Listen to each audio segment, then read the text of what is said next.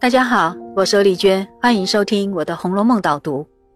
今天我们读到了《红楼梦》的第二十二回，这一回写贾母亲自出面帮宝钗过十五岁的生日，这时候也同样摆酒唱戏，而所唱的戏就发挥了作用。这个作用就是显示出宝钗很深厚的性格内涵以及她对宝玉的影响。接着呢，曹雪芹特别安排了一场三角纷争。他让宝玉好意的在黛玉、湘云之间调停，却落得两处不讨好，于是灰心而去，有感而发的写了一段悟道的文句。这就是回目上听曲文宝玉误禅机一段的内容。然后曹雪芹再写大家做灯谜诗取乐，那就更好发挥了。每一首灯谜诗都隐含了作者自己未来的命运，可惜。都是悲剧收场，让大家长贾政看了以后悲伤感慨。他回到房中，还是翻来覆去的睡不着。这就是回目上“智灯谜贾政悲谶语”一段所说的内容。那我们先看听曲文宝玉误禅机这一段吧。在这里，我要特别提醒大家关于宝钗的三个重点。第一个是她博学多闻。竟然包括了大家都不怎么喜欢看的戏文歌词，而最难得的是，他一个人独乐乐，默默的欣赏“寄生草”这一阙词的优点，连被宝玉误会都无所谓。要不是宝玉央求他念一遍，他根本就自得其乐，一点也不宣扬。而这不就是《论语》里面孔子所说的“人不知而不愠，不亦君子乎”的境界吗？第二个重点。也是跟这阙词有关的问题，大家想想看，这只寄生草到底有什么优点？为什么会让博学的宝钗这样满口称赞呢？我们把整首寄生草的文句多读几遍，那就会发现，其中并没有什么优美的词藻，和黛玉喜欢的诗词很不一样。相反的，它的用语很直白，甚至有一点离俗，其中所写的都是一种世界空虚的幻灭感。比如那赤条条来去无牵挂的孤独，虽然是解脱以后的自由自在，但是又带有一种无比的孤独和苍凉。难怪后来宝玉再想到这一句诗，就忍不住潸然泪下。可是问题来了，宝钗自己根本就是一个百分之百的儒家信徒，所以现代人会觉得有点古板。可是在这里，曹雪芹却用具体的情节告诉我们。宝钗其实是个思想多元、胸襟宽广、很玲珑剔透的一个人呐。他居然可以欣赏一种完全对立的境界，这岂不是大人格才会有的博大精深吗？所以说，宝钗的心灵层次最是深不可测，而这就是有关宝钗的第二个重点。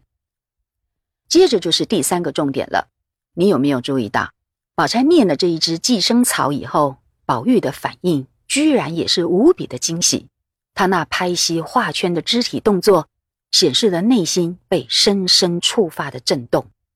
其实这时候宝玉就被种下了出家思想的种子了。你看后面的宝玉果然一样画葫芦，也填了一只寄生草。而宝钗看了就自责地说：“这个人误了，都是我的不是，都是我昨儿一支曲子惹出来的。”可见宝玉的误禅机。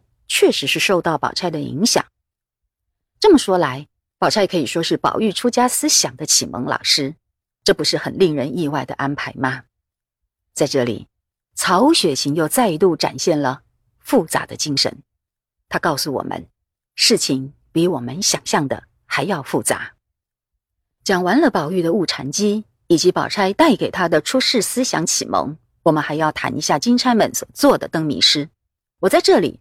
要特别提醒的是，关于惜春的部分，你还记得前面我们提到过，席春是唯一出家的金钗，但她的出家并不是大彻大悟，像甄士隐啊、柳湘莲以及后来的宝玉那样，他是一种很特殊的原因。这个原因在这一回他所写的灯谜诗里，其实已经清楚显示了出来，只是大家都没有注意到。这首灯谜诗的谜底是佛前的海灯。它在黑夜里绽放光芒。你看诗歌里，席春就用黑海来形容红尘世界。可见对他来说，整个人世间是一片漆黑。然后他再用海灯的光明和黑暗做对比，来表达他对佛门净土的向往。乍看起来，这似乎是很常见的比喻。屈原不是早就说“举世皆浊我独清”吗？可是啊，席春的洁癖和屈原是根本不同的。关键就在这首灯谜诗的第二句：“不听灵歌，听佛经。”你看，他不要听灵歌，而只要听佛经。那灵歌又是怎样的歌曲呢？灵歌就是采莲曲，属于江南民歌。因为江南水乡普遍种植菱角、荷花，而少女们采收的时候所唱的就是灵歌、采莲曲。内容啊，大多是男女的爱情，而且往往表达的很直接，甚至很大胆而露骨。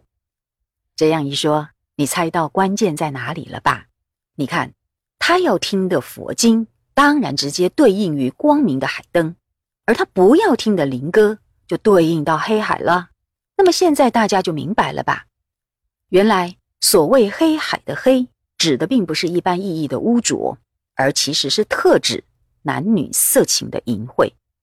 对席春来说，就是男女色情把世界污染成了一片黑海。那么，席春又为什么会觉得整个世界都充满了色情的污染呢？这有一个很关键的环境因素，我们要知道，席春只有小小年纪，而对小孩子来说，家庭就等于全世界。所以你想到了吧？席春他来自于宁国府，贾珍是他的亲哥哥，而贾珍不就和儿媳妇秦可卿发生了爬灰的事件吗？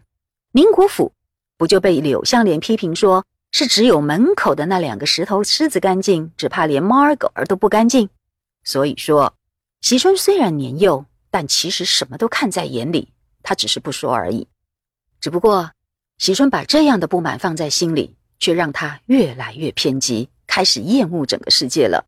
这就是让席春觉得世界是一片黑海的原因。因此，他在第七回和智能一起玩的时候，就说他以后要出家。现在，我们终于了解席春幼小的心灵到底在烦恼什么了。那么，这一回的导读就讲到这里，我们下次再会。